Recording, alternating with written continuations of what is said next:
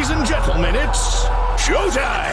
Ganicos Podcast, the number one online magazine for fitness, bodybuilding, and more. Real talk at its finest and the realest and rawest interviews in the business. Yeah. Ganicos.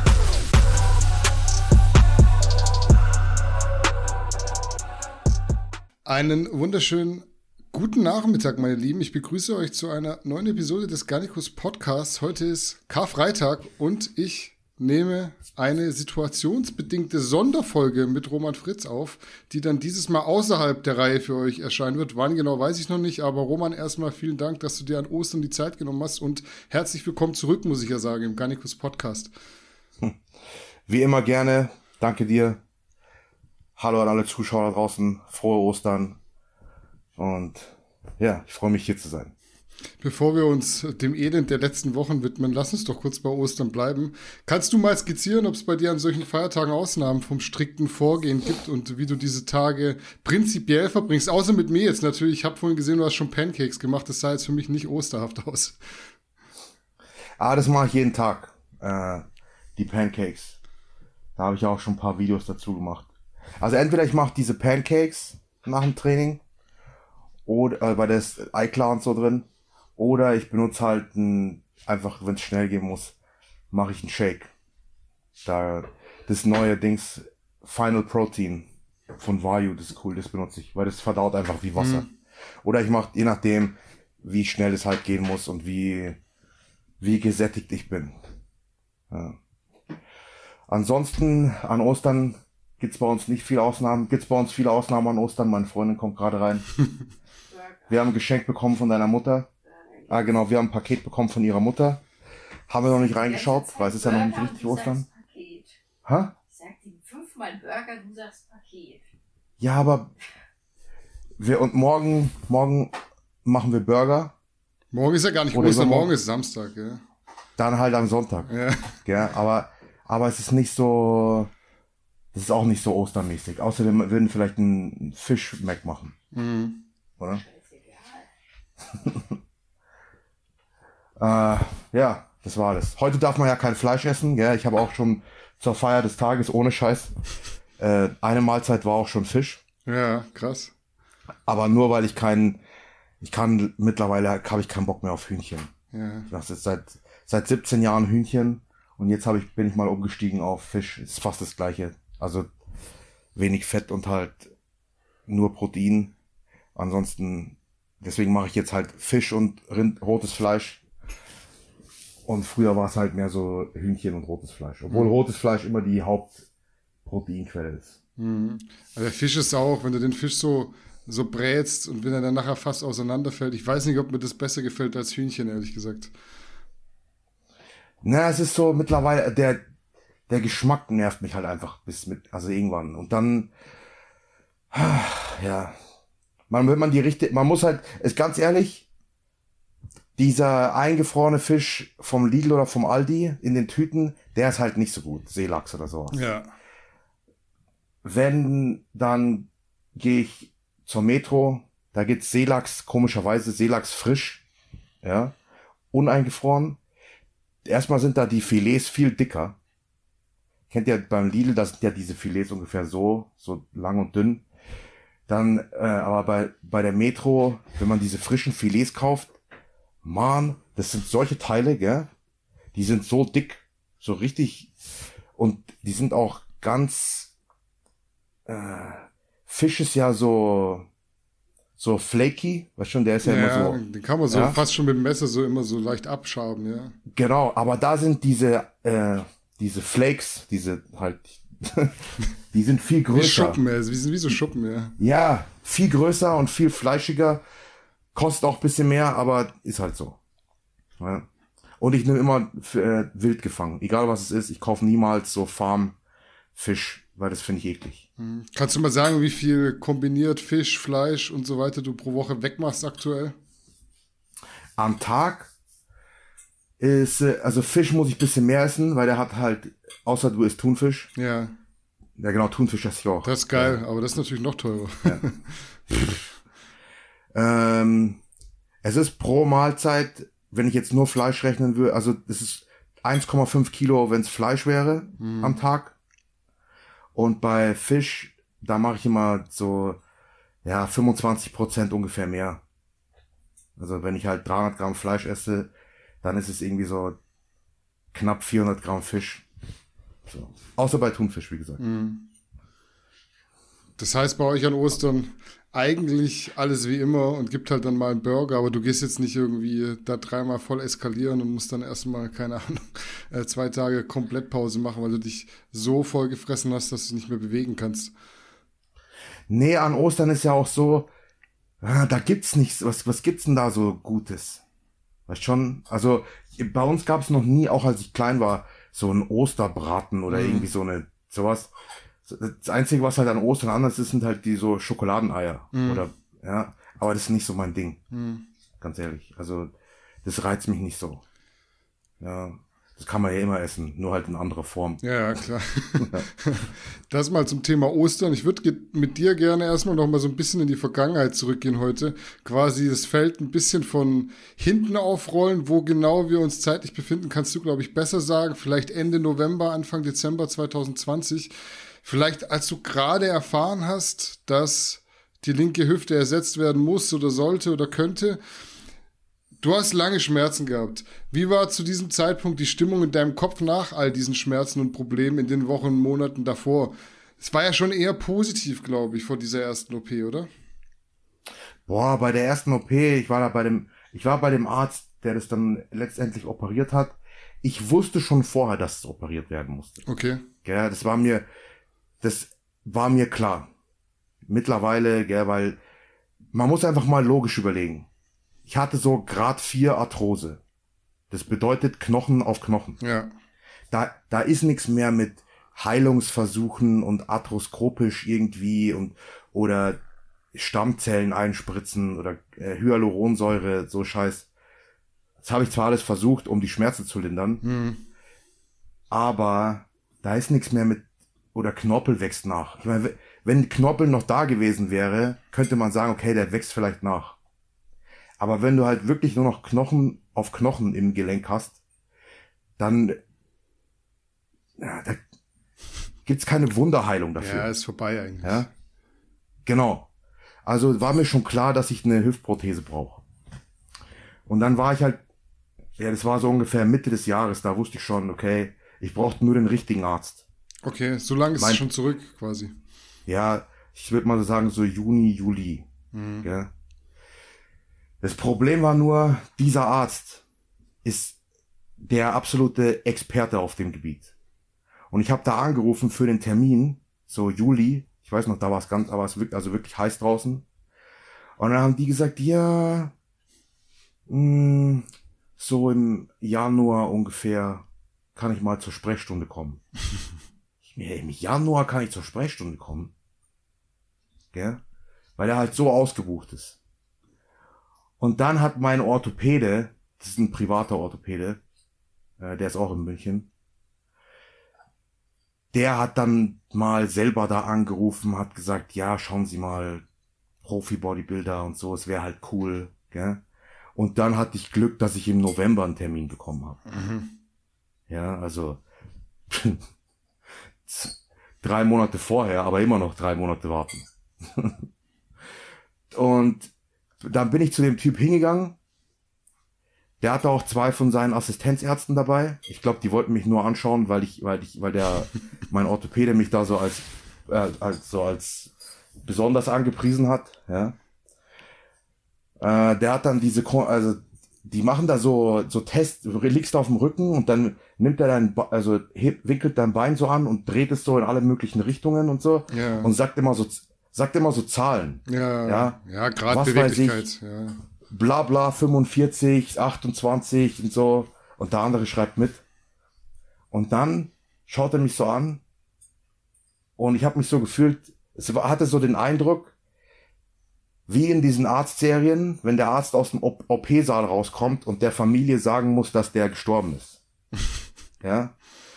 Dann schaut er mich so an, so nach dem Motto so, ja, ich muss Ihnen leider. Und ich so, ja, ja, ich habe ihn unterbrochen, gell? Mhm. Ich so, ja, ja, ich weiß, dass das, ob das, das, dass ich eine Prothese brauche. Ich will nur wissen, wann. Ja, schnell, Ja. jetzt bitte. Wann, dann hat er gesagt, und dann sagt er so, ach so, ja, okay, dann machen wir so schnell wie es geht. Äh, dann kam die, da hat er gesagt, zur Sprechstundenhilfe, ja, geben Sie ihm den nächsten Termin, bla bla bla. Da hat er mir noch kurz erklärt, äh, was er für das beste Modell hält. Da gibt's so unterschiedliche Gleit Gleitpaarungen, also wie diese Kugel aus Keramik und dann das Polyurethan oben in der äh, in der Hüftkapsel, keine Ahnung wie das heißt, ja. Und ja, dann hatte ich vier Wochen später hatte ich dann einen Termin für die OP. So, dann ging das. Da war ich dann aber auch schon richtig, da habe ich mich also richtig drauf gefreut. Da dachte ich mir, ach, wenn das, wenn das endlich raus ist, Mann, dann habe ich wieder ein Leben und nicht bloß die ganze Zeit Schmerzen und Probleme. Du wurdest dann circa zwei Wochen vor Weihnachten zum ersten Mal operiert und ich würde behaupten, für die Schwere des Eingriffs lief die Reha eigentlich sehr gut, wenn auch für den einen oder anderen Internet-Experten vielleicht etwas zu schnell. Es gab dann diesen Rückschlag irgendwann Mitte Februar. Wann hast du zum ersten Mal gemerkt, dass da etwas nicht stimmt? Wie hat sich's manifestiert?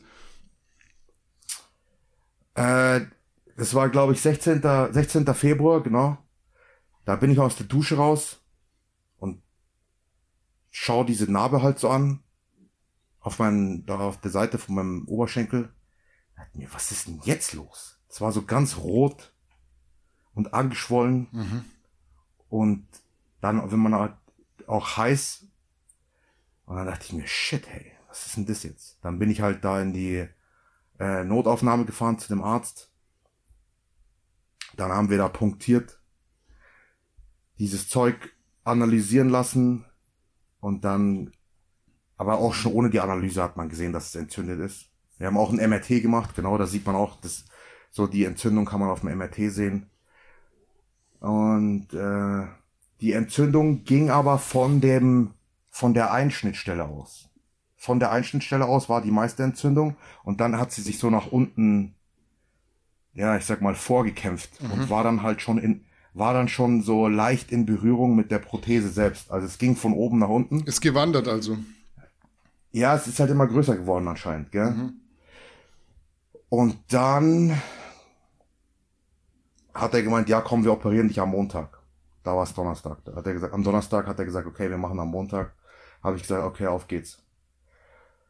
Er hat mir dann die Option gegeben, ja, ich könnte auch noch warten und so. Da dachte ich mir, was soll ich warten? Gell? Das Schlang schlechter Ja, wird wir- noch. Ja, genau. Der meinte so, ja, manche Leute haben da Angst oder irgendwie sowas, keine Ahnung. Dachte ich mir, ich hab, was soll ich da Angst haben? Das einzige, Ich hätte eher Angst, Fall. dass mir jemand das Bein amputieren muss. Weil das ist ja nachher so die Endkonsequenz. Ja, oder weißt du, dass die Entzündung sich noch so richtig reinfressen kann, noch besser, Ja. gell? Auf jeden Fall Montag haben wir es dann operiert. Und dann ist halt diese ganze Action passiert. Wie konnte das Das mit dem Keim denn passieren? Also mit dieser Infektion, In- Infektion, kann man da einen Schuldigen ausmachen? Irgendwie im Nachhinein? Ist das irgendwie rechtlich anfechtbar? Weil es ist ja absolute Kacke, was da passiert ist am Ende. Nein, also da kann man, das ist halt, das, kann- das kann man halt nicht feststellen oder beweisen, woher das, wie das kam, woher das kam. Und so ist halt einfach. Da sind, da waren auch, also bei dieser, ähm, bei diesem Test, da kam auch raus, da waren insgesamt, also die haben insgesamt vier verschiedene Keime da festgestellt. Ja. Einer hieß Staphylococcus epidermis, also es ist so ein Haut, Hautbakterium, Staphylococcus hominis und dann noch zwei. Ja. Ähm, deswegen keine Ahnung, wie das da, wie das entstanden ist, wie, wie das da reingekommen ist. Auf jeden Fall kam es nicht vom Kreuzheben. Müssen wir an der Stelle nochmal festhalten.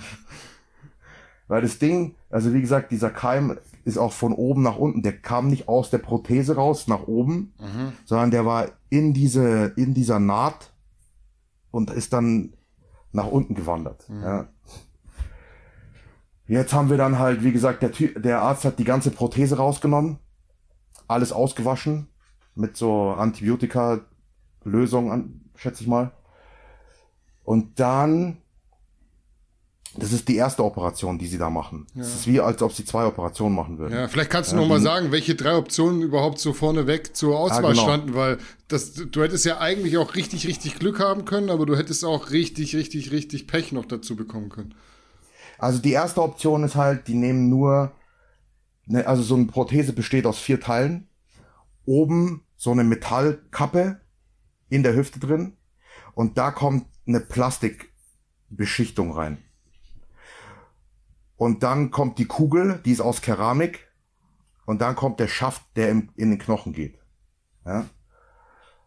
Jetzt haben die gedacht, okay, wir können vielleicht diese Metallteile lassen und nur die Keramikkugel und die Plastikdings abmachen, auswaschen und das wäre die Methode gewesen, wo am wenigsten die minimal invasivste Methode. Ja? Obwohl man aufschneiden und so sehr immer muss. Dann die zweite Möglichkeit, die ist auch noch okay gewesen. Die haben wir dann letztendlich gemacht. Fand ich auch am besten, weil das ist am sichersten, also sicher. Die müssen auch die Metallteile wieder vom Knochen entfernen. Die gingen, der Arzt hat gesagt, die gingen leicht raus, die waren noch nicht richtig fest verwachsen. Mhm. Und dann kann man halt besser auswaschen. Weil was ist, wenn irgendwas von dem Keim da zwischen Knochen und Prothese da sich und man macht nur diese Verschleißteile ab ja, dann ist, bleibt vielleicht was da drin. Also, das war dann schon die sicherste Methode, die wir gemacht haben. Die dritte Methode wäre richtig scheiße gewesen. Da machen sie kein neues Gelenk gleich rein, sondern tun so ein, das heißt Spacer, mehr, also mehr oder weniger so ein Platzhalter einfach rein, der dann kein richtiges Gelenk ist, mit dem man auch nicht richtig gehen kann, aber der bleibt dann acht Wochen drin, da ist, der ist so mit Antibiotika versetzt, der tötet halt sicher alle Keime ab. Auf das hatte ich halt keinen Bock, weil dann wäre ich erstmal acht Wochen wirklich behindert gewesen. Und dann hätten sie die neue Prothese reingemacht. Und die, die muss ja auch erst wieder mit dem Knochen verwachsen, was nochmal so sechs Wochen ungefähr dauert, so lange wie ein Knochenbruch halt. Das wäre die beschissenste Methode gewesen. Mhm. Ja. Glücklicherweise die zweite Methode. Ich habe jetzt einfach ein Modell größer als die vorherige. Das sitzt auch alles wieder genauso wie vorher. Meine Beine sind wieder gleich lang. Mm, das ist bei Prothesen so ein bisschen so wie Schuhgrößen. Der meinte so, ich weiß nicht mehr genau, ich glaube, ich hatte eine 12 und jetzt habe ich eine 13 oder irgendwie sowas. Und es geht halt bis, was weiß ich, wie viel. Mhm. Ja.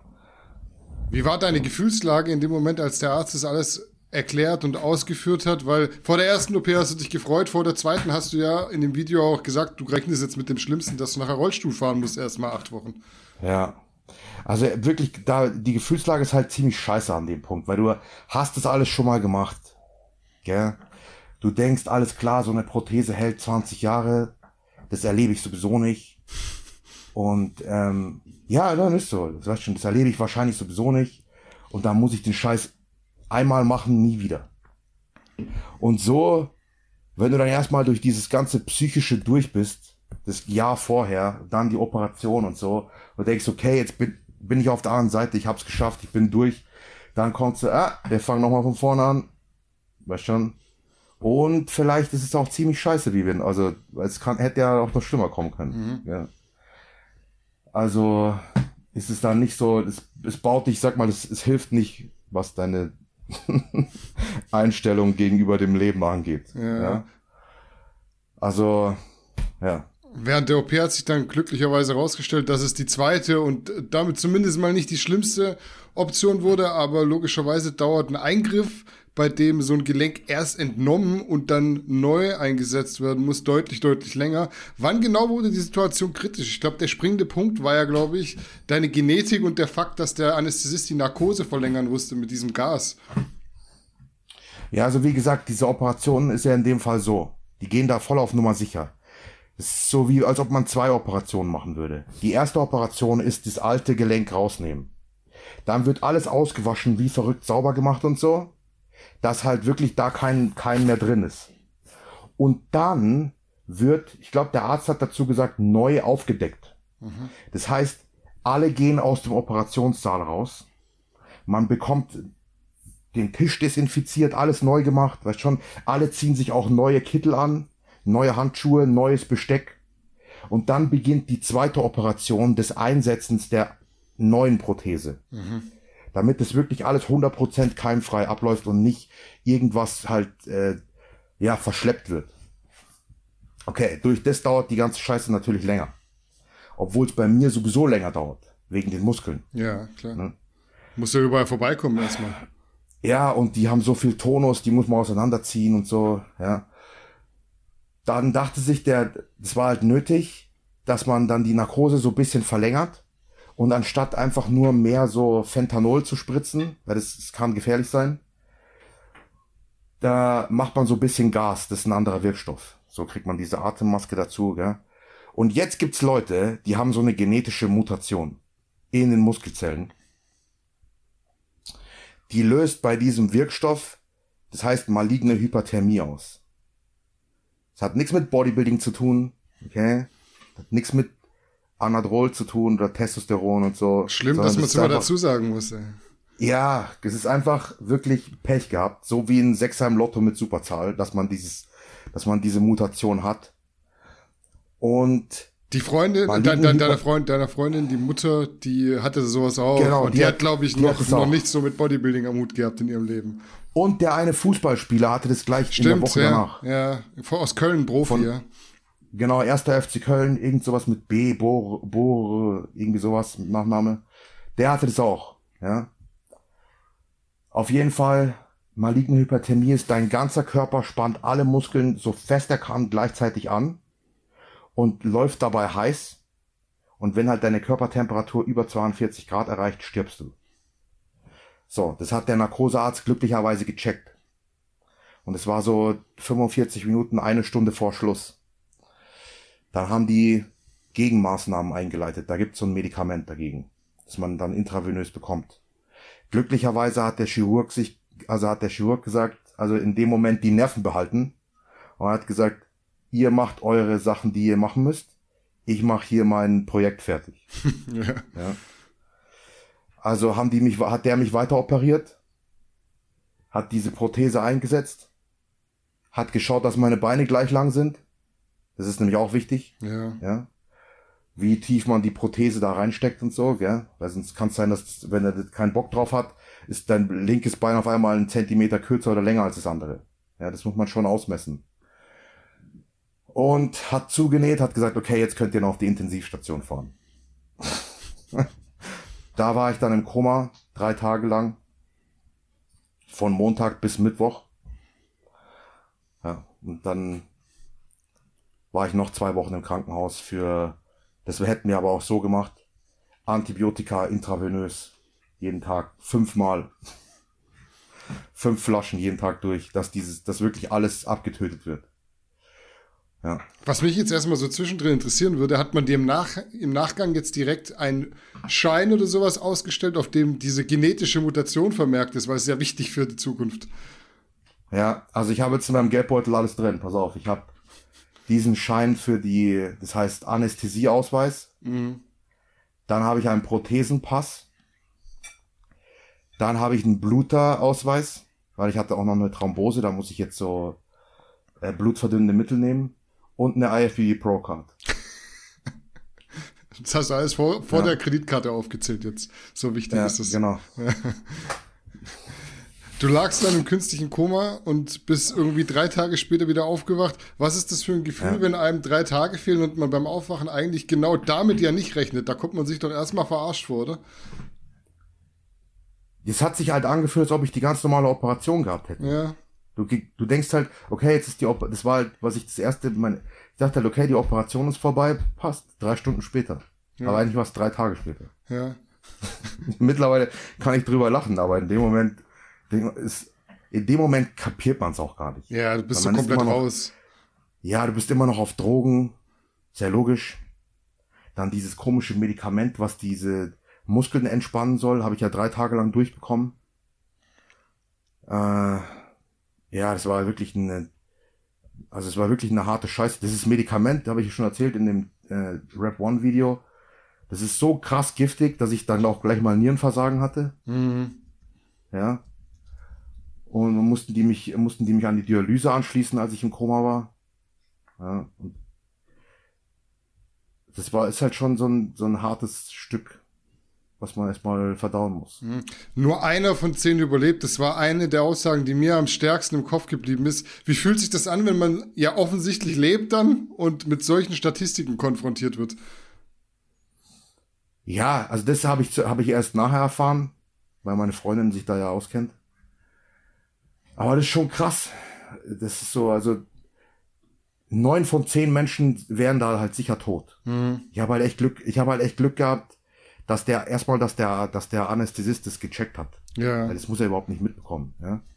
Und dann gleich frühzeitig äh, sich darum gekümmert hat, dass halt Gegenmaßnahmen eingeleitet werden, weil es funktioniert auch nicht so. Äh, mir nichts, dir nichts. Ja? Der hat erstmal dann da angerufen, da gibt's irgend so ein Zentrum für diese Mutation irgendwo in, in Würzburg. Hm, Hat da, hat da, der hat da angerufen, hat gesagt, okay, was sollen wir machen? ja. weil sowas passiert normalerweise nicht. Der macht es seit, glaube ich, 30 Jahren, der hat gemeint, ich war der Erste. So was hast du wahrscheinlich Der irgendwann Schuh- mal im Studium und dann nie wieder und dann wirst du auf einmal nach Genau. 30 Jahren konfrontiert und weißt dann auch nicht mehr. Kann man ja auch niemandem Genau. irgendwie übel nehmen, dass er das dann nicht mehr genau ad hoc weiß, was man machen muss. Und da musst du erstmal so schnell reagieren, weil wenn du es vor 30 Jahren zum ersten Mal gehört hast, so gelernt hast, und auf einmal kommt dieses Szenario 30 Jahre später, da musst du dich erstmal, da, hey, boah, das könnte das und das sein. Weißt schon, Ja. dass du so, so, so schaltest. Ich meine, ja, das ist schon beeindruckend. Also ich bin froh, dass der das drauf hatte. Ja. Was denkst du, ist der Grund, dass es dich nicht erwischt hat? Also, dass du keiner dieser neuen warst? Wird wahrscheinlich eine Kombi aus vielen Dingen sein, aber wie hast du es für dich analysiert? Man muss ja schon auch sagen, du warst körperlich ja fit, Cardio, nicht, du warst ja nicht so ein, so ein, so ein ungesunder Fleischhaufen, sondern du hast ja wirklich immer dein Cardio gemacht. Äh, ich denke mal, so die ganze Kardiovaskularität war fit und so weiter und so fort. Ich muss dir ganz ehrlich sagen, ich weiß nicht, ob ich, ob diese ganzen Muskeln meine Chancen zu überleben nicht schlechter gemacht haben. Okay. Weil, weil die Muskeln sind ja in dem Fall, was dich umbringen. Die, Hi- die Hitze, die durch die Kontraktion generiert wird. Ja. Das heißt, je mehr du hast, desto schneller wird's heiß. Ja. Vielleicht ist es auch so, ja, das, das ist halt genau das Problem. Weil du weißt ja, Bodybuilder schwitzen eh die ganze Zeit. so. Ja. Und das kommt wegen den Muskeln, weil die so viel Hitze produzieren. Und jetzt kommt irgendwas, was halt macht, dass die Muskeln noch mehr Hitze produzieren und du daran sterben kannst.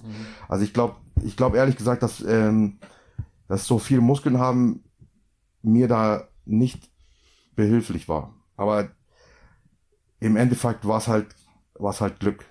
Ganz ehrlich. Ich wollte halt, ich wollte halt nicht sterben. Und die haben das wahrscheinlich früh genug kapiert. So dass man dann gleich was machen konnte. Hätten die länger, hätten die vielleicht eine Viertelstunde später oder was weiß ich, halbe Stunde später wäre es vielleicht äh, vorbei gewesen. Ja. Wie krass fühlst du das an? Beziehungsweise wie dumm kommt das im Nachhinein rüber, wenn einem der Arzt direkt nachdem man aufgewacht ist aus dem Koma sagt, äh, sie könnten aber jetzt noch sterben, nur dass sie Bescheid wissen. In dem Moment bist du nicht empört oder sowas. Ja. Du wachst ja auf, bist noch bisschen, bist halt deppert eigentlich von den ganzen Medikamenten. Dann hörst du das und dann hast du nur Angst. Da denkst du nicht, was soll das, dass sie mir sowas sagen? Ja, deswegen frage ich im Weißt Nachhinein schon? jetzt, wo du so drüber Ja. nachgedacht hast. Da hast du nur Angst, Ja, weil du willst halt nicht sterben. ja. Im Nachhinein denkt man sich dann, muss das sein? So, ja, da denkt man, was für ein Depp. Aber so, in dem Moment hast du nicht diese Empörung, die du erst, die dann nachher erst einsetzt. Ja. Es ist halt ein, du, du hast halt Angst, ganz ehrlich. Du willst halt nicht sterben. Ja, die Frage ist halt, ob es diese Angst dann nachher besser macht, weil wenn, das, wenn man es dir nicht Genau. sagt, dann bist du halt zumindest mal so ruhig gestellt, pennst halt und versuchst dich auszukurieren und du hast ja dann wirklich so angekämpft gegen dieses sich ausruhen. Genau. Das war so meine, war mein Gedanke. Ich dachte mir so, okay, Mann, das ist jetzt wie bei Freddy Krüger. Ja, du darfst nicht einschlafen. Weil äh, einschlafen in diesen ganzen Kriegsfilmen, Ja, ja, wenn einer angeschossen ist und ich will nicht sterben, sagt, dann sagen die, nein, nein, du musst, bleib da, wach bleiben, wach bleiben, was schon. ja, So, und genau diese, in dieser Situation habe ich mich dann befunden. In meinem Kopf. Mhm. Wahrscheinlich in Realität auch. Ja, so. Ja.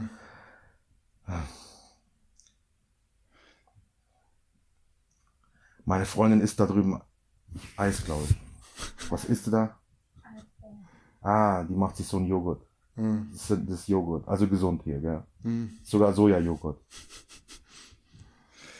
Für mich ist dieses, ich nenne es mal Fast-Tod-Erlebnis richtig, richtig schwer zu greifen. Für dich wahrscheinlich auch. Gab es für dich Momente, in denen du wirklich bewusst gemerkt hast, dass es vorbeigehen könnte noch? Oder warst du eigentlich die ganze Zeit, wo es dann wirklich kritisch war, warst du ja sowieso weg, aber dann, als du wach warst, war das noch so irgendwie wahrnehmbar, dass es auf der Kippe steht?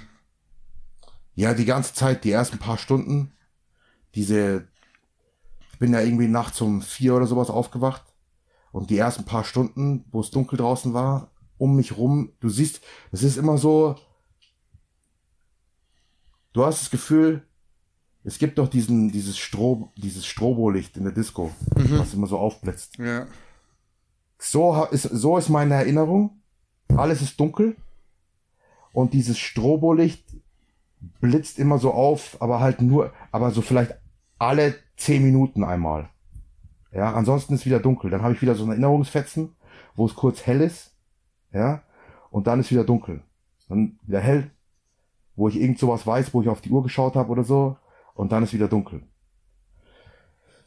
Und dann bist du halt in diesem Raum auf der Intensivstation, die ganze Zeit dieses Pfeifen überall, Ja. alle möglichen unterschiedlichen Pfeifdinger.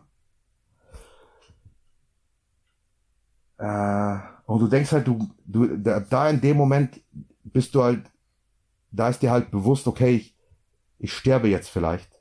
Ich will aber nicht sterben. Okay? Und dann habe ich immer so ein bisschen mit mir selber geredet. So, du stirbst nicht, du kannst nicht sterben. Also du, du willst nicht sterben. So, ja, das kannst du nicht zulassen. Ja. Und so. Dann habe ich komische Träume gehabt von allem möglichen. So Gewalt, alles mögliche. Also so, das kann man, ich kann es nicht mehr so richtig greifen, aber ich hatte so in meinem Kopf so, ja, Da war so Krieg in deinem Kopf, buchstäblich eigentlich. ge- also buchstäblich, genau, genau. Ja. So Überlebenskampf. Mhm. Warst du jemand, der Angst vor dem Tod hat? Oder warst du immer jemand, der Angst vor dem Tod hat? Oder wie hat sich das durch dieses Erlebnis entwickelt? Vielleicht sogar verändert? Ich habe mich schon, also vorher immer gefragt, was passiert, wenn man stirbt. Ja, ist natürlich eine Frage, die kann niemand beantworten. ja, Ja. Aber wenn man immer so diese Sachen hört von so Nahtoderfahrungen, wo Leute sagen, sie sehen sich von oben oder irgend so ein Licht oder sowas, sowas Ja. hatte ich überhaupt nicht. okay. Ich hatte nur, ich hatte nur schwarz und dann wieder ein Erinnerungsfetzen, wo ich wach war. Dann wieder schwarz. Und auch da in diesem Koma, ja, da habe ich null Träume und null Erinnerung davon. Also, ich, mittlerweile denke ich, wenn man stirbt, ist einfach nix. Ja, Ja. Äh, ja. Angst. Ich, ich, ich wollte nie sterben, ja, dass ich gesagt habe, okay, also so, ja. Ähm, und jetzt die Einstellung gegenüber dem Tod ist so, dass ich jetzt die Tatsache, dass ich lebe, mehr wertschätze als vorher. ja, Ich will auch keine Zeit mehr verschwenden mit sinnlosen Dingen. Also mit so Sachen, die mich nichts angehen, mache ich so- sowieso nicht. Ja. Aber mit Sachen, die so Energie, die mir Energie rauben, die ich eigentlich, die es nicht notwendig ist zu verfolgen. hm, Ja.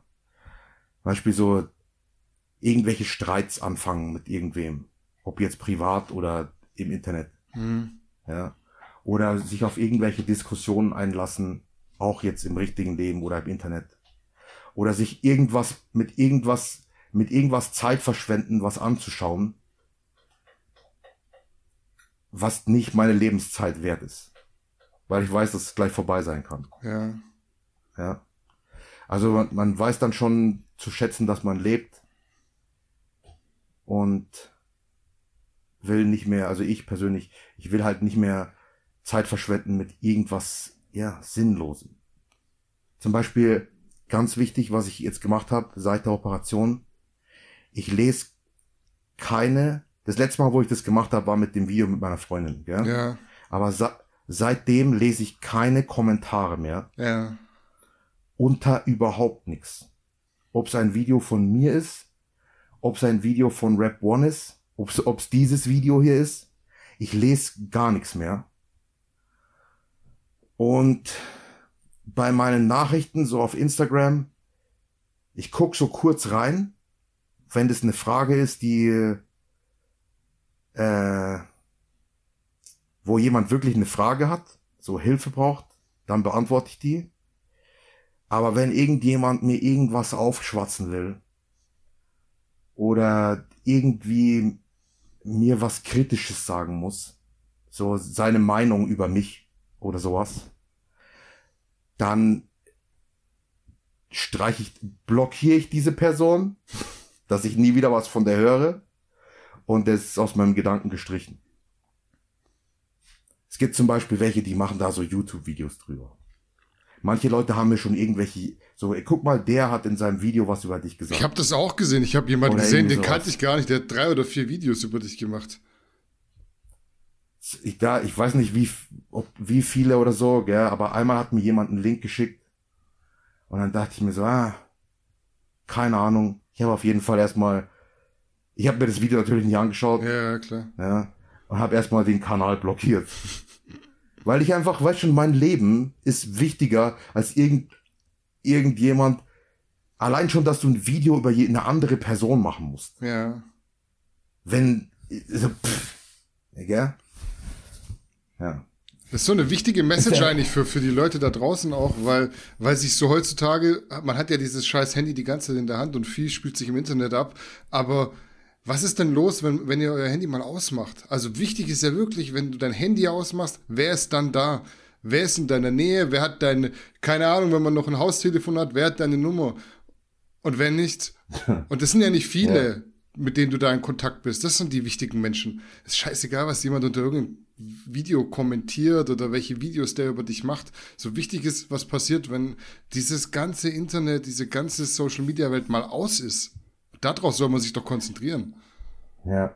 Was ich jetzt auch gemacht habe, ist in meinem Schlafzimmer, ich nehme nicht mein Handy mit ins Schlafzimmer Ja. und leg's auf den Nacht als, als Wecker, Ja, weil du weißt, wie das ist. Das erste, was man morgens macht, ist Instagram schauen. ja, Ja. direkt Negativität. Und das letzte, was man am Abend macht, ist Instagram schauen oder sonst irgendwas. Das Handy ist jetzt in der Küche unten und in meinem Schlafzimmer ist ein ganz normaler Wecker, der mich aufweckt. Weil ich weiß noch früher, so in 2013, 14, wo der ganze 15, wo dieser Instagram-Scheiß angefangen hat. Ich meine, es ist auch, es ist nicht, wo das alles angefangen hat, da musste ich nicht erstmal gucken, wer jetzt was kommentiert hat von mir oder wie mein, we- weißt schon so, so da habe ich überhaupt nicht drüber nachgedacht, weil ich noch nicht so, muss ich ganz ehrlich zugeben, noch nicht so, so abhängig davon war. Ja, Oder weil es noch, weil es noch nicht so eine Gewohnheit geworden ist, dass du ständig in dein Handy reinschaust. Das habe ich mir jetzt wieder abgewöhnt, ja. In meinem Schlafzimmer ist jetzt ein Wecker. ja, Und bis ich, bis ich runtergegangen bin und mein, mein Zeug, also Wasser getrunken habe und so, gell, und Cardio mache, dann geht erst mein Handy an, weil da gucke ich YouTube hm, oder sonst irgendwas. Ja. ja, Aber dann, da gucke ich dann auch nicht diese ganzen Benachrichtigungen, dass mein WhatsApp klingelt und so Instagram-Benachrichtigungen habe ich sowieso ausgeschaltet. Ja. Weil wenn du 100.000, wenn du 100.000 Follower hast und bei jedes Mal, wenn jemand auf Like drückt, eine Nachricht das ist ja bekommst, die Krise. dann wirst du, genau. so. Ähm, äh, WhatsApp-Benachrichtigungen habe ich, hab ich auch so. Ich eigentlich mein Handy ist die ganze Zeit auf dem Mond. Ja, Du weißt schon, diesen, Ja. ja. Und wenn ich da mal denke mir, okay, jetzt schaue ich mal, dann habe ich meistens, pass mal, also ich, ich kann ja mal, aber ich kann jetzt nicht nachschauen. Aber ich habe immer, also meine Instagram-Nachrichten sind immer 99 plus, ja, immer, ja, ja. Und wenn ich es mal so schaffe, auf so 96, 95 zu kommen, weil ich Fragen beantworte, das nächste Mal, wenn ich es anmache, ist wieder 99. Ja, klar. Dann meine meine E-Mails. Äh, jetzt ohne Scheiß, ich habe immer so zwischen 300 und 500 ungelesene E-Mails. Immer. Ja. Ja. Und dann halt noch die ganzen Bestellungen im Shop bei, bei mir, die halt reinkommen. Das läuft glücklicherweise total gut. Aber das klingelt auch die ganze Zeit. Da kommt immer, ja. Darüber will ich mich jetzt nicht beschweren. Danke, Leute. ähm, ansonsten, deswegen, ich will halt mir das Handy so sch- Schritt für Schritt abgewöhnen, dass ich da sinnlos rumscrolle und nur noch Qualitätszeit am Bildschirm verbringen, die mir halt was, die mich irgendwie weiterbringt. Weil früher musste ich das auch nicht. Ich weiß nicht, warum ich plötzlich äh, ins scheiß Handy reinschauen muss. Früher musste ich das nicht. Früher, Mann, da saß ich auf dem Klo ohne Handy. Gell? Heute, heute denke ich mir, bevor ich scheißen gehe, denke ich mir, oh, ist mein Handy da? Ja, dann will ich auf, damit, wenn ich auf Klo sitze, dass ich ins Handy reinschauen kann. Früher war ich auf, ohne Handy auf dem Klo. So. Ja, ist krank, ist krank. Also wie weit sie uns gebracht haben, dass wir ständig dieses Ding angucken und teilweise nimmst du das Ding ja in die Hand und du weißt gar nicht warum. Du machst das Ding weg, dann nach einer Minute packst du es wieder an und du weißt gar nicht, warum du das jetzt in der Hand hast. Weißt du, was mir schon passiert ist? Ich habe Instagram gedrückt. Ja, mach so rum, schau mir so ein bisschen was an, diese Explore-Page, gell? Ja. Ja. Schau so, ah, na, was bist. Denk mir, ach, langweilig. Ist nichts Neues los. Drück Instagram weg. Und dann drücke ich wieder auf Instagram.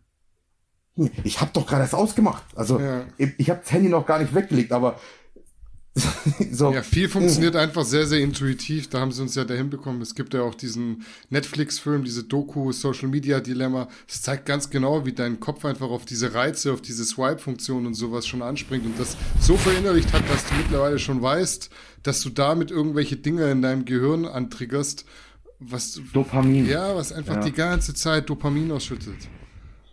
Ja, weil du denkst, jedes Like ist so, ah, Bestätigung. Es ist halt nichts wert. Ihr müsst euch halt die Frage stellen, was passiert, wenn jemand dein scheiß Internet äh, ausmacht? Was ist, wenn jemand deinen Account hackt und der weg ist von heute auf morgen? Was hast du denn noch dann? Nichts mehr außer die Freunde in deinem echten Leben. Und die sagen dann so, ey, was kommst denn jetzt? Die ganze Zeit hängst du vorm Handy und jetzt kommst du wieder zu mir. Und das darf halt so weit nicht kommen. Ja, da, da gibt's so ein Lied. Das heißt irgendwie, ich weiß nicht von wem das ist. Beine brechen oder sowas heißt es. Ja. Und da, das ist auch deutscher Rap. Und irgend, er sitzt am, er sitzt halt so am Tisch mit seiner Freundin und die hat immer ihr Handy dabei. Das ist so lustig. Also man muss, man muss das Lied anhören, weil der, das kommt, ist so lustig, der Text. Ich, auf jeden Fall meint er so, ah ja, toll, dass wir jetzt beim Essen sind. Und äh, ich wollte sowieso den ganzen Tag, ich wollte sowieso jetzt stundenlang auf deine Haare und deinen gesenkten Kopf blicken. Hm. Weil schon, ich habe nichts, ich hab, das war, hatte ich eh vor, jetzt ein paar Stunden lang so, Ja. die, so auf die Haare und den gesenkten Kopf blicken, ja. Das, sagt- das, der Text ist richtig, wenn man es anhört, ist richtig lustig. So, Ja. wenn ich das jetzt sage, dann hört sich das scheiße, aber so. Kannst du eigentlich den Darth Vader singen? ja, kann man sehen. Okay, gut. hat, der hat die Jacke und den Schal von meiner Freundin an. Ja. Lass uns mal den, den, den äh, wieder die Straße zur, zur ganzen Geschichte zurückzubekommen. Äh, Niere und Leber habe ich hier als Notiz stehen. Durch die Medikamente, die haben auch Schaden genommen. Es scheint inzwischen aber wieder gut zu sein. Solche Schäden sind dann wirklich nur akut, temporär und reversibel, oder?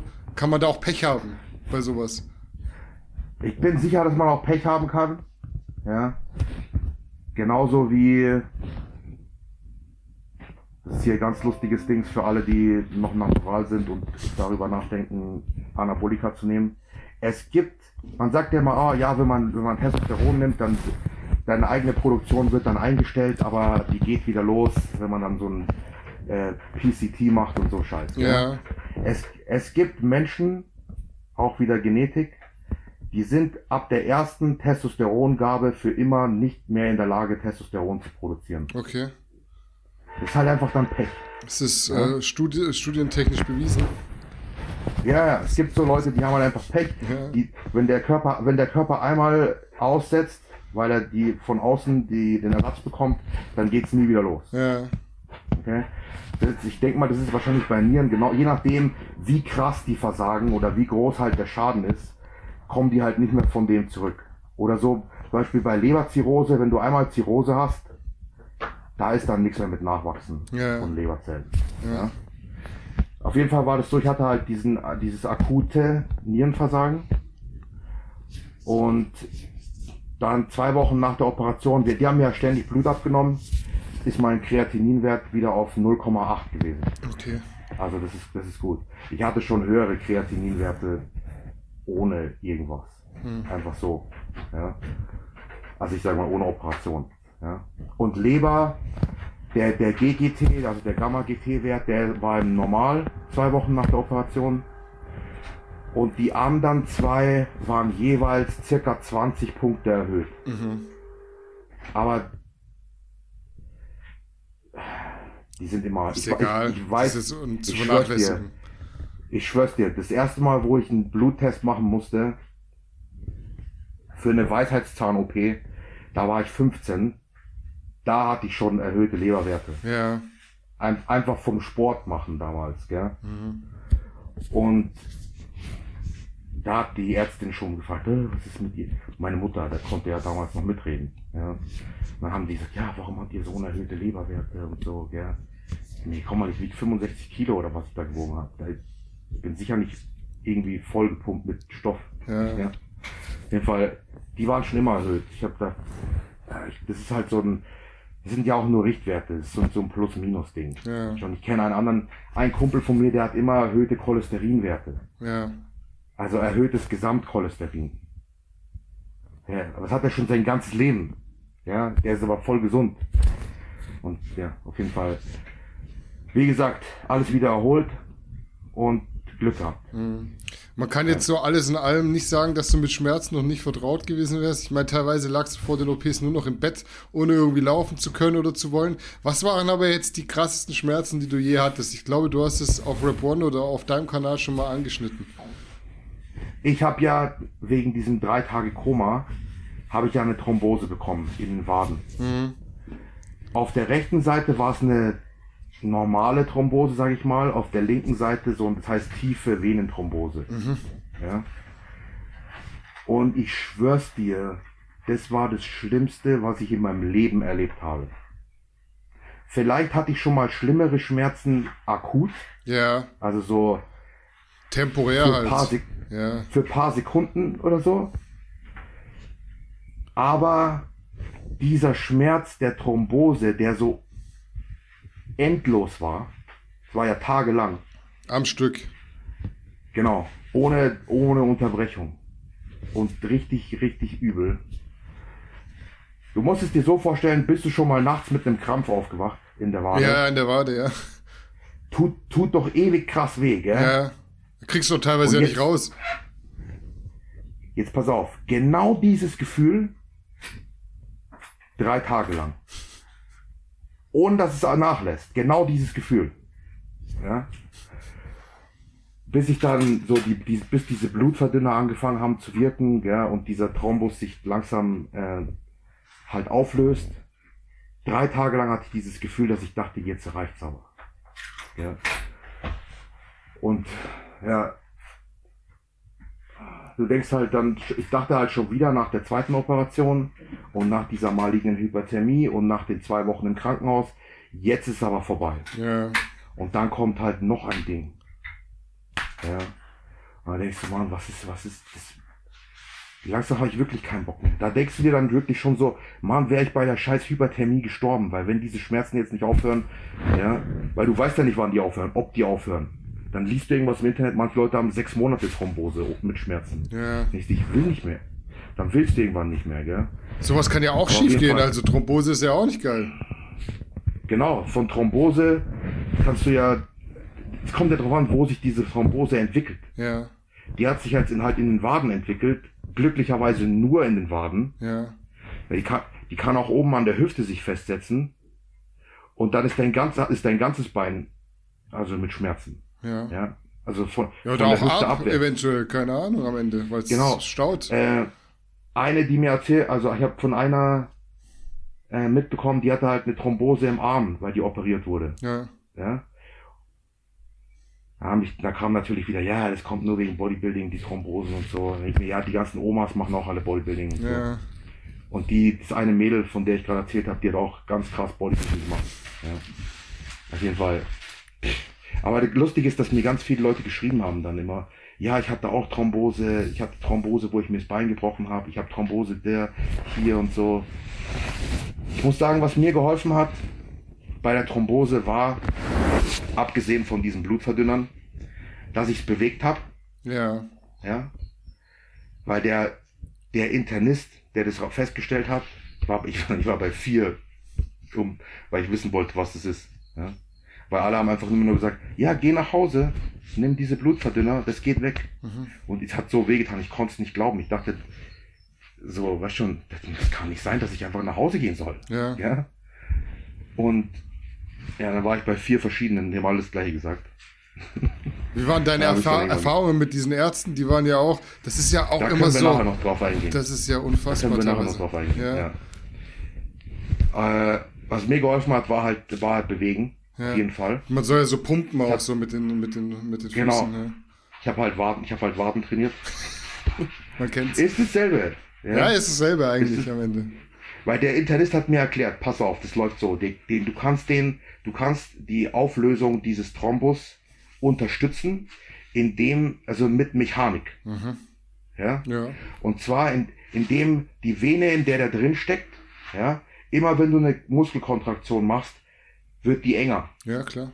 ja, und drückt den. Macht Sinn. Und wenn es dann wieder, wenn es dann wieder loslässt, dann wird die wieder weiter. Und der Pump und so, der entsteht, ja, der löst den ja auch auf. Das ist so wie wenn Wasser über einen Stein fließt. ja. Und dann hat er gesagt, mach das, ja. Und ich habe dann gesagt, okay, mach ich. Und dann innerhalb von ein paar Tagen, meine rechte war sofort wieder in Ordnung, nach drei oder vier Tagen. Nach einer Woche habe ich gar nichts mehr gemerkt. Meine linke hat länger gebraucht, weil die war ja, es war ja so eine tiefe Venenthrombose. Ja. Jetzt noch ein bisschen ab und zu sind meine Zehen taub, Ja. wenn ich so liege oder sowas. Oder jetzt, wenn ich viel sitze, dann merke ich so vorne meine Zehen bitzeln so ein bisschen, weil ich schätze mal, da ist noch so, so der Thrombus ist noch so ein bisschen in der Vene drin so. Es läuft nicht optimal, aber ich habe auf jeden Fall ist es schon wieder so frei, dass es nicht mehr so wehtut. Ja, es gar nicht mehr wehtut. Und was die erste, also Be Bewegung ist gut. Leute, ja, bei Thrombose bewegen. Ja. Äh, ganz, ganz krasse Probleme, also ganz, ganz krasses Problem finde ich. Ich habe so viele Nachrichten bekommen von so Leuten, nichts gegen die jetzt, ja, die mir Tipps geben wollen für alternative Medizin. Mhm. Egal, egal ob das jetzt die, die Hüfte betrifft, also den Prozess der, der Hüftoperation selbst, oder den Keim in der Hüfte, oder die Thrombose. Immer so, ja, nimm doch äh, Chlorid. Was, was machst du denn nochmal eine Operation? Du könntest doch einfach Chlorid-Ionen nehmen, dann würde der Keim sofort weggehen. Ich mir, oder sicher nicht. Ja, irgendwelche scheiß Chlorid, was weiß ich. Bin ich bescheuert? Ich stell dir mal vor, jemand hat wirklich eine bakterielle Entzündung irgendwo, so wie ich, ja, und denkt, ah, dann nehme ich einfach paar Chlorid, was weiß ich, Scheiße, ja. Dann stirbt der vielleicht. Ja, oder dein Oder Bein ist mal- ab. Ja, genau. Oder, genau. Oder dein Bein ist ab. Und dann, was habe ich ja heute früh erst wieder? Ah, nee. Hey, nimm kein Antibiotika. Das ist auch wieder. Nimm einfach, du kannst einfach Ananasextrakt nehmen. Also, äh, wie heißt das Zeug? Bromelain. Ja, Promille. Ja. Nimm einfach Ananasextrakt. Dann, das ist nicht so schlecht für die So den Magen-Darm. Wurpenzym auch drin, oder? Ja. Genau. Nimmst du eh Nimmst schon, frisst du doch 50 sowieso schon. 50 Stück am Tag, ja. Und hey, nee, also weil er, sagt so, ja, er ist Experte für sekundär, äh, nee, für, für al alternative Medizin und ich würd, er würde mir empfehlen, kein äh, Antibiotika mehr zu nehmen, sondern einfach Ananasextrakt. Mhm. Ich mir, wenn, stell dir mal vor, da glaubt jemand dem wirklich, ja. wenn er sich als Experte ausgibt und kratzt dann ab. Hey, zum Beispiel früher die Pest, also die Beulenpest. Ja. Die hätte man ja mit Penicillin heilen können, also mit Antibiotika. Wenn ich die Pest hätte, theoretisch, oder irgendwie sowas, dann nehme ich doch kein scheiß Wobenzym. Ja, so, wie behindert eigentlich, oder? Sowas ist echt gefährlich. Also wirklich, man muss aufpassen. Bitte, das ist jetzt meine Message hier, gell? Bitte Leute, glaubt euren Ärzten, die sich mit sowas auskennen. Ja. Und diese, diese Medikamente, die sind nicht um Kohle zu machen, weil mit Penicillin verdient man eh nichts. Ja? Die sind um Leben zu retten. Und wenn irgendeiner daherkommt und sagt, ja, nimmt doch, nimmt doch Chlorid oder Ananasextrakt oder so, dann nicht, es ist ein Scheiß. Glaub mir, ja. Oh, auf jeden ja. Man muss halt zum Teil halt einfach dann auch den richtigen Arzt finden. Du warst bei vier, hast du gesagt. Und ich glaube, die haben dich auch teilweise nicht so wirklich ernst genommen, oder? Ja, da waren halt Ärzte dabei. Die, das ist so 50-50 immer. So zum Beispiel mein Chirurg, wo ich immer hingehe, der hat keine Vorurteile. Hm. Der Anästhesist, der Anästhesist, mit dem hatte ich auch zwei, drei Gespräche. Der hat mich auf dem Zimmer besucht, um zu schauen, wie es mir geht jetzt nach der OP dann. Der hatte auch keine Vorurteile. Total viele Ärzte da im Krankenhaus, die waren alle cool. Ja. Die wollten, die haben mich teilweise was über Bodybuilding gefragt, so und so, gell. Ähm, wirklich so interessiert. Ja. Ja. Andere Ärzte gibt's halt wieder. Leider, die denken, die sehen dich, denken erstmal, du bist dumm, weil du hast Muskeln. Grundsätzlich mal dumm. Ja. Äh, und sind wirklich respektlos gegenüber deiner Person. So nach dem Mob, die sagen wirklich dir ins Gesicht, ja, selber schuld, wenn du so Zeug nehmen musst. Hm. So nach dem Motto, du bist selber schuld, dass du eine, so zum Beispiel, was hast denn du überhaupt schon eine äh, Hüftprothese mit 30? ja. Was geht denn dich das an? Ich bin hier wegen der Thrombose. Ja. Gell? Und nicht wegen der Hüftprothese. Okay? Ja, es kommt sicher nur vom Stoff halt wieder, gell? So, ich mir, leck mich halt am Arsch. Du kannst direkt ja? wieder gehen eigentlich, weil der will dir gar nicht helfen. Genau. Oder dann sagt der gleiche Arzt sagt dann zu mir, ja, äh, ich soll halt Schmerzmittel nehmen für die, für die Thromboseschmerzen. Und dann so, aber er, er muss jetzt mich mal fragen, damit er mir das Richtige gibt. Nee, nee, pass auf, nee, die wirken ja bei mir sowieso nicht. Dann sag ich so, wieso? Ja, wenn sie, sie nehmen ja bestimmt so Medikamente. Dann sehe ich, was, was können Sie mal konkret sein, bitte? Ja. Mal, also, um was geht's hier überhaupt? Ja. Also, ja, wenn Sie da Anabolika nehmen, dann nehmen Sie ja bestimmt auch Opiate und so Zeug. Also dann, man ist dann auch gleich noch ein Junkie. Ja. Ja, also man, man nimmt dann auch noch gleich noch Crystal Meth oder sowas. weil wenn man schon, wenn man schon Testosteron nimmt. Ja. Okay. Kein, ist ganz normale Schlussfolgerung. Das ist mir wirklich, das ist mir jetzt in den, in den, in den Wochen, wo ich im Krankenhaus und danach war, ist mir das dreimal passiert. Dreimal. Bei unterschiedlichen Ärzten, dass jemand gesagt, also mir unterstellt hat, ich nehme Betäubungsmittel, weil ich so aussehe, als ob ich Anabolika nehme. Mhm. Dreimal. Ja. Dann dachte ich mir so, ja, ist ja klar. Jeder, der, jeder, der, ich meine, alle Mädels, die die Pille nehmen, ist ja auch ein Steroid. Ja. Nehmen die auch alle gleich, die koksen auch alle noch, oder? Bitte Zusammenhang. Das ist schon, ja? ist schon primitive Argumentationsweise. Hm. Aber jetzt nicht, dass alle Ärzte scheiße sind, soll es jetzt ab wirklich nee. heißen. Ich habe gesagt, ich habe ja gesagt, es gibt so, so, es gibt halt immer Leute, ich weiß auch nicht.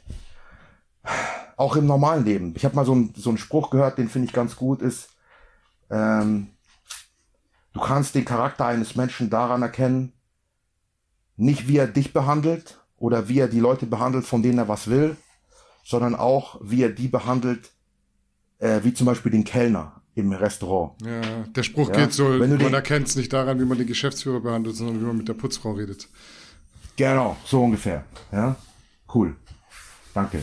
Aber das ist das genau. Und dem, und so ist es halt. Der, in dem Fall bin ich die Putzfrau gewesen. Ja. Muskulöse Putzfrau. Wie sieht jetzt derzeit deine Medikation aus? Du musst ja gefühlte Ewigkeiten noch beispielsweise Antibiotika nehmen. Ja, Antibiotika war, äh, muss ich nehmen, drei Monate lang ab dem Tag der OP. Zwei verschiedene. So ganz krasse.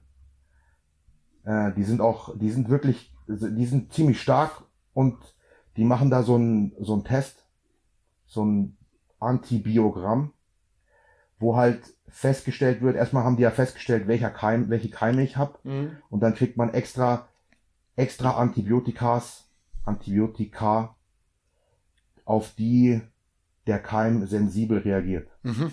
Ja, das ist, also das sind äh, zwei ziemlich starke. Dann ähm, nehme ich diese Blutverdünner. Mhm. Die finde ich jetzt nicht so schlimm.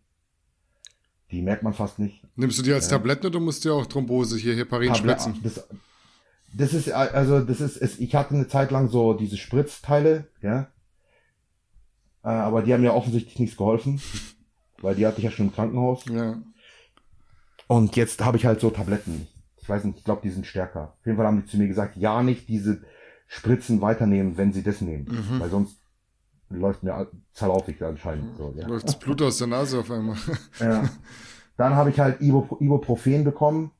Die soll, sollte ich nehmen äh, so zwei, drei Wochen nach der OP, aber jetzt nicht wegen dem Schmerz, sondern nur, weil wir da so ein bisschen Muskel verletzt haben an der Hüfte. Mhm. Und das soll nicht, das soll, Ibuprofen hilft dabei, dass es nicht verknöchert. Okay. Das kann, Muskelgewebe kann sich so zur, zur Reparatur, lagert das manchmal so Calcium ab. Ja. Und Ibuprofen verhindert das anscheinend. Okay. Und dann halt noch Novamid, Novaminsulfon. Ja. Das habe ich auch noch bekommen, aber das habe ich nie genommen. Weil das wirkt nicht entzündungshemmend. Es hilft auch nicht bei der Osteopo, also bei der Ossifikationsprophylaxe, was wir gerade besprochen haben, sondern es macht einfach nur Schmerzen weg. Mhm. Und so schlimm, so schlimm war es nicht, dass ich das nehmen musste. Äh, und es hat 100.000 Nebenwirkungen. Also Novamin ist krass. Und dann, ja. und dann auch noch äh, Oxycodon. Das habe ich aber auch nicht genommen. Hast aber alles daheim Ey. für den Fall der Fälle. Ja. aber alles auf, alles auf Rezept, okay? Ich Ja. darf alles besitzen. Ja. Ja. ansonsten, ansonsten war's das. Ich bin halt da ganz krass unterwegs mit äh, Supplements. Ja, das wäre jetzt meine nächste Frage gewesen. Was machst du da? Vielleicht kannst du es mal so komplett aufdröseln, deine ganze Routine. Die Leute haben da komischerweise immer absolut krasses Interesse dran an diesen Supplement-Themen. Ich mache die Wobenzym. Du nimmst spezielle, Äh, die bestellst du irgendwie immer aus Österreich aus einer Apotheke oder so, gell? Ja, mittlerweile ist es ziemlich schwer, die zu bekommen. Man muss, die Leute fragen mich auch immer, ja, wo gibt's diese Wobenzym und so. Da muss ich, die Antwort ist meistens nirgends. Ja. Ja. Und ab und zu, keine Ahnung wieso, gebe ich mal wieder im Internet ein, ja, Wobenzym AT, ja, und dann hat die wieder eine Apotheke irgendwo. Okay. Also ich we- weiß nicht, wie das funktioniert, wie nicht. Gibt's aber in Deutschland Fall- nicht. Nee, in Deutschland geht's dir erst recht nicht. Mhm.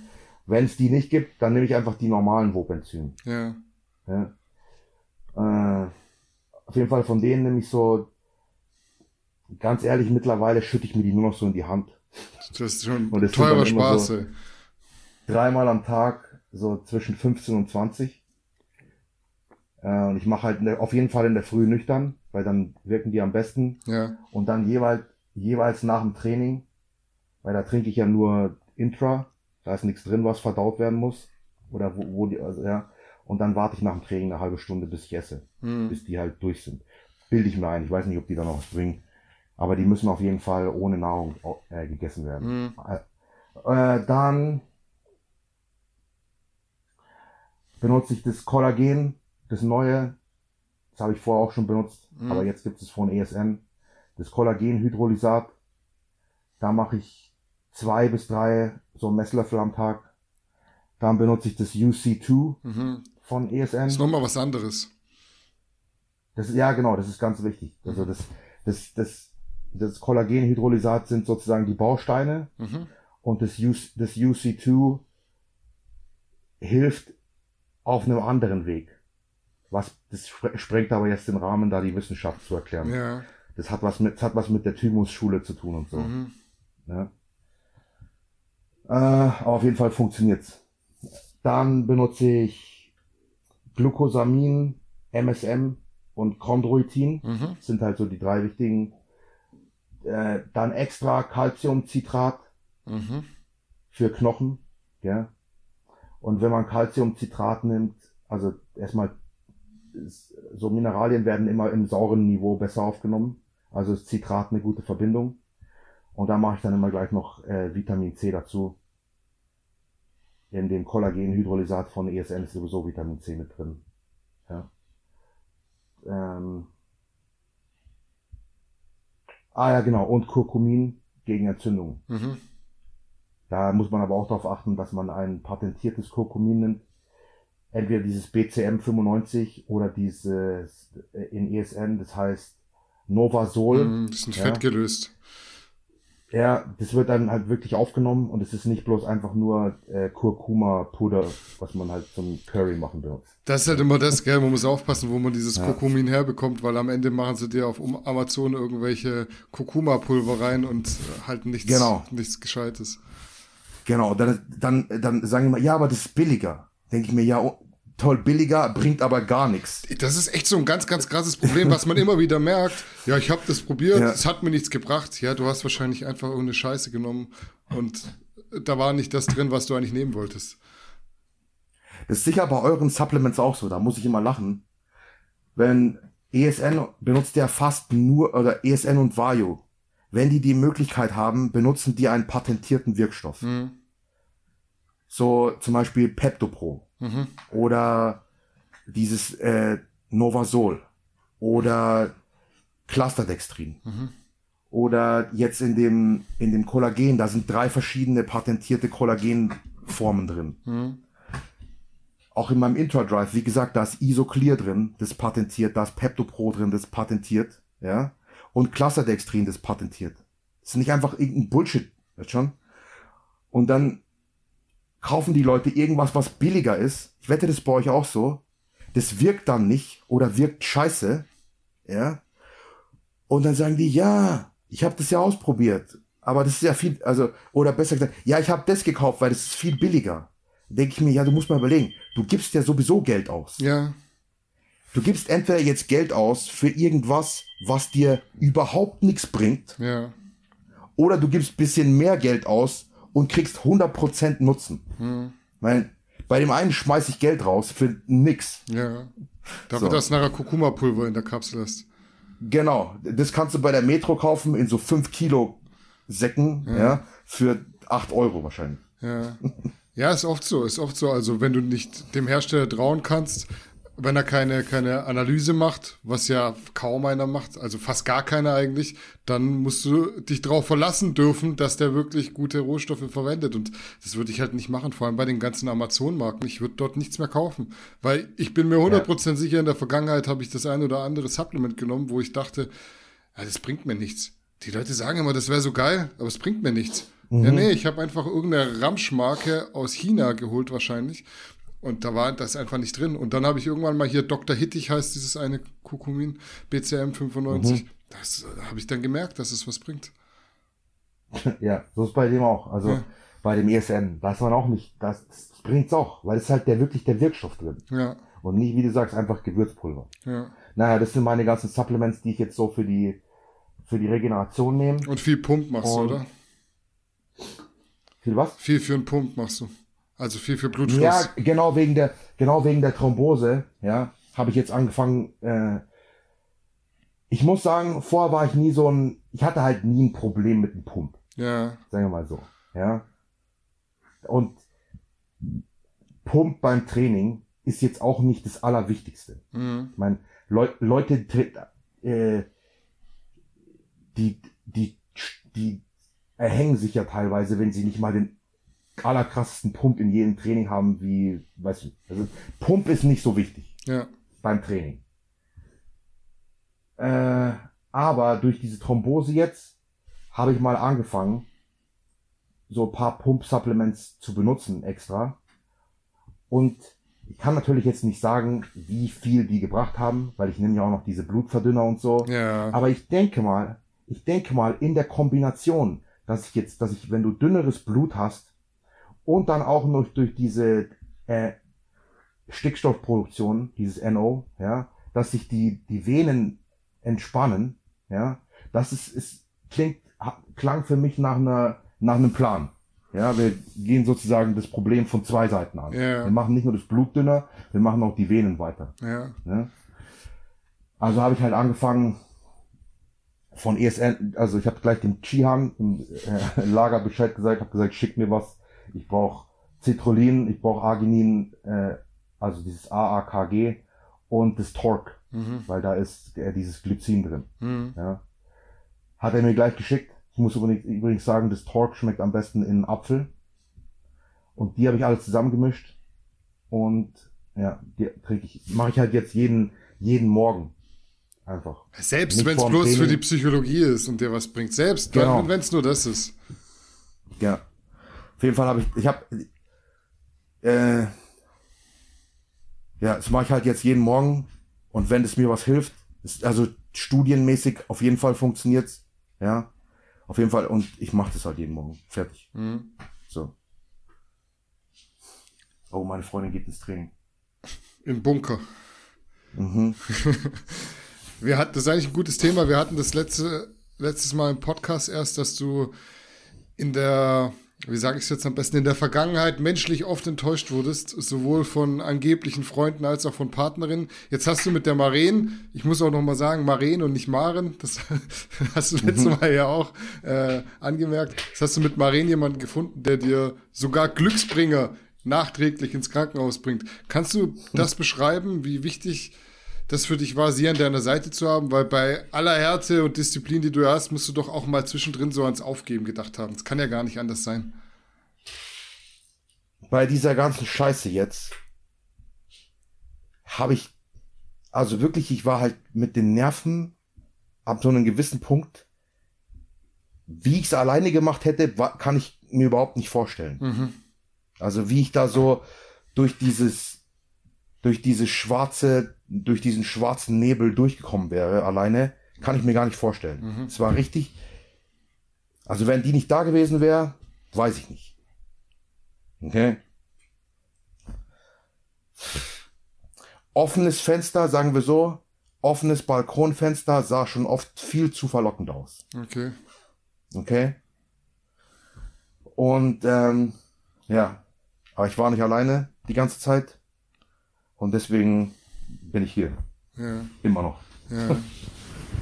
Ich stelle mir das ultra, ultra, ultra schwierig vor, wenn du so niemanden hättest, mit dem du darüber reden kannst. Weil manchmal, manchmal steckst du dann auch so in der Situation drin, dass dir so die einfachsten Sachen gar nicht mehr irgendwie gelingen. Also du kannst nicht mal mehr so eins und eins zusammenzählen, weil du komplett voll bist. Auch mit Schmerz, mit, mit Belastung. Du weißt nicht, wie geht's weiter. Da steckt eine Karriere dahinter. Und dass du einfach jemanden Genau. mal hast, der dir mal sagt, so, ey, das wird schon wieder. Irgendwie. Genau. So ist egal, wir machen das jetzt. So, so eine, diese, diese, diese Einstellung, die verlierst du, wenn es so aussichtslos ist und wie du sagst, wenn du so überwältigt bist von, von Negativen. Und ich muss dir überlegen, ich bin halt wirklich alleine. Da, wo ich bin, bin ich wirklich alleine. Ja. Der nächste, der nächste, der, der da ist, ist so der Chris in Dachau. Ja. Ist aber auch ein bisschen weg. Und ich meine, der kann auch nicht ins Krankenhaus fahren. Weißt du, ich meine. Ja. Geht, geht ja bei Corona sowieso nicht. Das ist noch schlimmer, noch ja. schlimmer. Ja. Weißt schon? Und was soll der machen? Soll der den ganzen Tag bei mir rumhocken? Davor und danach und mir Händchen halten? Ich habe zwar schon Freunde, gell? So drei oder vier. ja?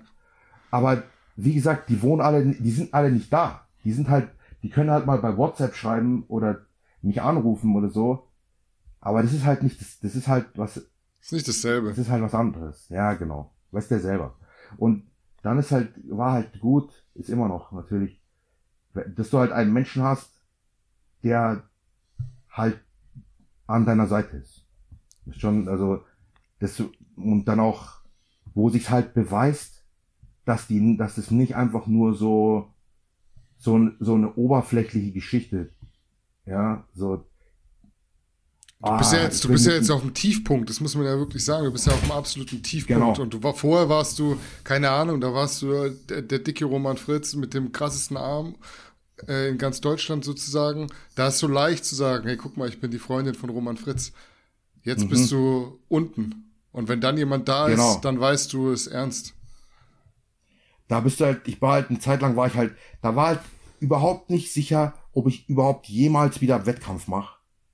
Bodybuilding oder irgendwie mit Bodybuilding oder Fitness oder sonst Influencer-mäßig, ich, meine, ich will es gar nicht sagen, hä, irgendwie auf dem Fitnessgebiet Geld verdienen kann. Ja. Weil die Hälfte von den Leuten da draußen dachten, okay, der Roman ist jetzt ein Krüppel. Ja. So. Mehr wahrscheinlich sogar. Ja, ist auf jeden Fall vorbei. Der, da müssen wir gar nicht mehr drüber nachdenken. Der Roman ist jetzt am Ende. Ja.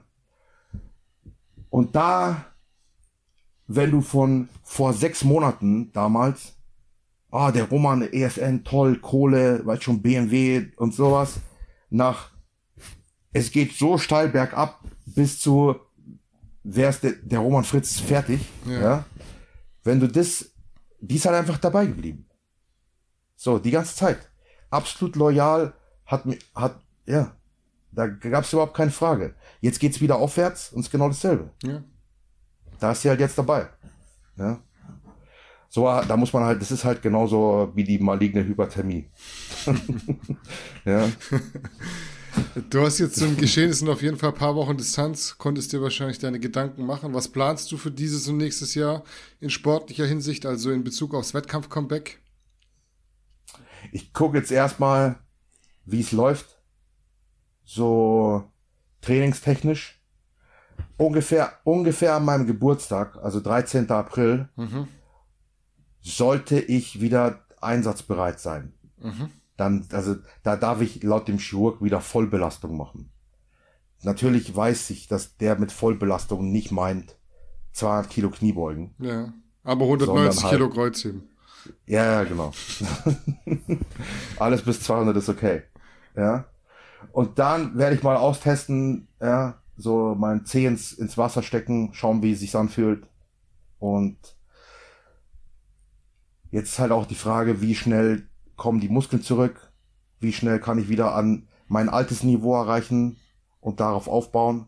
Jetzt kann ich schon mal sagen, an dem Punkt, alle meine Schmerzen sind weg. Also meine, meine, meine Kollateralschmerzen, Ja. so Knie, Knie ist in Ordnung, Ellbogen ist in Ordnung. Das Einzige, was ich jetzt so habe, ist so ein bisschen Tennis. Also eigentlich ist es ein Mausarm, Ja. ja, vom YouTube-Videos schneiden. Okay. Das ist eure Schuld, alle, die die YouTube-Videos sehen, ja. Ich opfer was für euch. Ähm, diese ganzen, wie gesagt, diese ganzen Kollateralschmerzen, die ich hatte, die sind weg. Ja, und die werden auch nicht, die werden nur noch besser, bis ich jetzt dann wieder richtig anfangen kann zu trainieren. Jetzt, jetzt tue ich halt schon, ich, ich pump halt schon so ein bisschen, aber es ist nicht, nicht ernsthaft. Auch nicht so richtig, auch nicht richtig, dass ich mir, dass ich so nach Progression strebe und sowas. Ja. Ähm, ja, und dann schauen wir mal, wie schnell ich, ich schätze mal jetzt mal ganz ehrlich, ich denke schon, dass es ein Jahr braucht. Okay. Also ich hätte jetzt gefragt, Herbst ist aber keine, keine Option, oder? Ja, Es, grip, es, es, es, es, es, es arbeitet zumindest noch, ja? Ja, ja, also nein, ich meine, das, das, das, das, das ein Jahr braucht, bis ich wieder mit mir selbst einigermaßen zufrieden bin. Ja gut, wer ist Dass das ich mir nicht. Da, ja, aber pass, pass, es ist halt so. Sagen wir, du, du bist jetzt, es läuft jetzt gerade gut. Mhm. Und es ist Aufbau und so, und du hast schon wieder ein paar Muskeln zurück und du siehst gut aus und alles. Und es ist jetzt Herbst. Mann, dann will ich keine Diät anfangen für einen Wettkampf und das wieder ausbremsen. Ja, ja, klar. Ja, ja. Weißt schon? Verstehe. Weil wenn, wenn der Zug mal rollt, ja, wenn die Haftreibung überwunden ist, dann muss man das Momentum ausnutzen. Da kann man ja nicht sagen, ah, wir machen jetzt hier Stopp, Diät, Ja, und bis es dann wieder anläuft, du weißt, nach einem Wettkampf bist du dann wieder, ja, und dann, weißt schon, so, das heißt, wenn es jetzt läuft, dann läuft's, dann mache ich auch keine Pause. Mhm. Ja, das wird halt spannender für die Leute. Mhm. Und dann irgendwann auf jeden Fall werde ich wieder einen Wettkampf machen. Vielleicht ist der in einem Jahr. Vielleicht Früher, ja. ist auch ja 2022 so im Frühjahr, schon so jetzt so um die Zeit, wenn so die ersten Wettkämpfe wieder anfangen. New York Pro ist ja auch immer ist immer einer von den ersten Indie Pro. Da war ich schon mal. Ja. Da da kann ich mir vorstellen, war schon Indie, New York, Kalifornien 2022. Das wäre so ein guter Einstieg, glaube ich. Mhm. Wo ich auch wirklich dann äh, sagen kann, okay, ich habe ein Jahr investiert Mhm. an Arbeit. Nein, nicht Arbeit. Arbeit ist das falsche Wort. Ja. Planst du jetzt dezenter, weil du streng genommen jetzt schon die zweite neue Hüfte bekommen hast? Weil das war ja jetzt schon so ein Ding, was nicht vorhersehbar war. Und jedes Mal wird ja, wenn ich das richtig verstanden habe, dieser, dieser Schaft bisschen größer.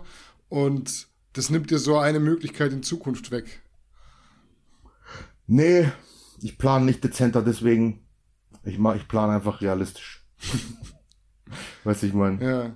Weil wenn ich, wenn ich mir andere Leute anschaue, so wie, also wenn ich mir meine Beine jetzt anschaue und dann gucke ich so die Beine vom Ian an, da weiß ich schon, dass es noch mindestens neun Monate lang Aufbau braucht, bis ich eine drei Monate Diät machen kann. Ja. So, also es ist einfach nur halt realistisch. Ansonsten, da gibt's noch viel, hab- ich habe ja gesagt, äh, ich, hab, ich hatte eine 12, der hat mir jetzt eine 13 reingemacht und ich glaube, es geht irgendwie bis, es geht auf jeden Fall noch ewig weit weiter. Mhm. Und sagen wir mal, jetzt pass mal auf, sagen wir mal, die hält jetzt 15 Jahre, Ja. dann bin ich 47, Ja. ja. Dann mache ich eine neue rein, eine Nummer größer. Mhm. die hält wieder 15 Jahre, dann trainiere ich wahrscheinlich nicht mehr so krass, ja.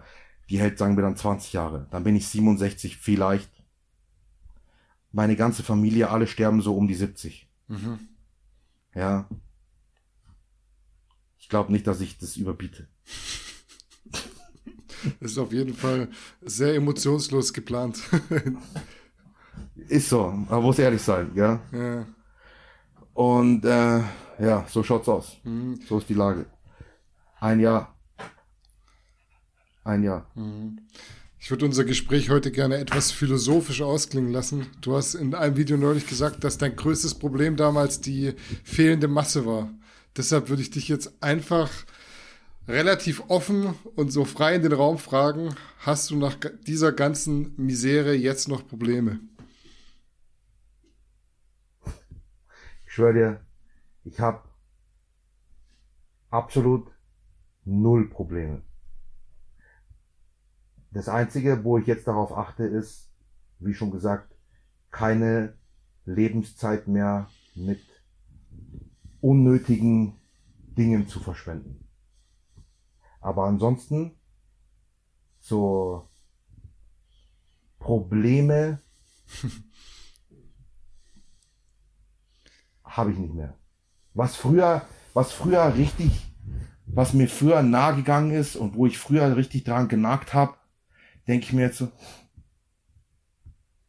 Also ist halt so, ja. Und ja, so ist also ich habe keine Probleme mehr, keine keine ich meine, schau mal, wo ich bin gerade, ja. Also ich habe absolut keine Probleme mehr. Es erdet einen, oder? Wenn man so ein Ereignis im Leben hat, wovon man ja eigentlich nie geträumt hatte, dass sowas mal so früh vor allem passieren kann, dann denkt man sich in Zukunft, was soll eigentlich jetzt noch passieren? Also ich wäre fast über den Genau. Jordan gegangen, mal ganz ehrlich, was soll jetzt noch passieren? Mhm, genau. Ich denke mal,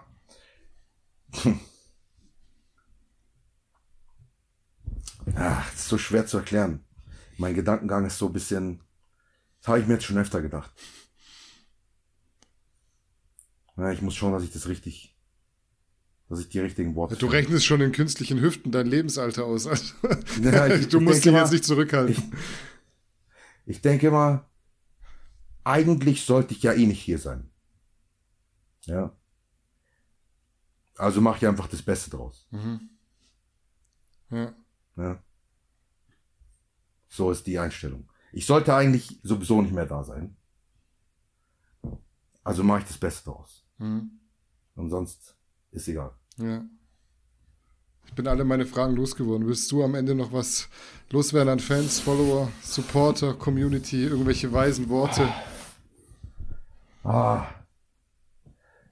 Äh, natürlich, wie immer, danke, dass ich für die ganze Unterstützung, für alle Nachrichten, die ich bekomme. Ich bekomme immer noch so viele so Genesungswünsche und unter jeder Nachricht, die mir jemand schreibt, unter jeder Frage, die jemand hat, steht immer noch drunter, ja, gute Besserung und so. Dann hier ganz wichtig, ESN, ja. Ich habe einen neuen Vertrag unterschrieben am 29.03. Der Vertrag geht am 1.04. los. Also danke an ESN. Gestern Und, übrigens war das. Ja, das ist auch nicht, ist auch ein ziemlich guter Vertrag, würde ich sagen. Ja, also wir, wir haben da auch ein äh, bisschen rumverhandelt und so, also das passt schon. Ja. Dann, also die nächsten zwei Jahre bin ich noch bei ESN. Jetzt bei ESN. Dann, ähm, natürlich danke an meine Freundin, die immer da ist, wenn du das siehst. Ich liebe dich. ähm, ja. Der Code bei ESN ist Rex, R-E-X. wenn ihr was bestellen möchtet, dann Was gibt's bei dir im Shop? Fü- Fühlt euch frei. Auch bei mir im Shop gibt's ganz viele Sachen. Ja. Und zwar jetzt gerade neu. Ich habe so, ich habe äh, Gürtel fürs Training. Hm. Die sind richtig gut. Die sind richtig gut, okay? Also das, diese Gürtel sind 1A Qualität. Das ist echt kein Scheiß. Also ich habe Powerlifting Gürtel auch und normale, ich sag mal normale Bodybuilding Gürtel mit alles aus nichts Logo hinten drauf. Mhm. Auf wirklich, die sind echtes Leder und nicht diese Presspappe, kennst du ja, die es manchmal gibt von, Ja. den, von den anderen Firmen. Äh, haben natürlich dann auch ihren Preis, aber die Dinger halten ein Leben lang. Ja? Vor allem die Powerlifting-Gürtel, die sind bombensicher. Dann, viele Leute kennen ja diese Ellbogenbandagen, die schwarz-roten, die ich habe, Mhm. die sind wieder erhältlich.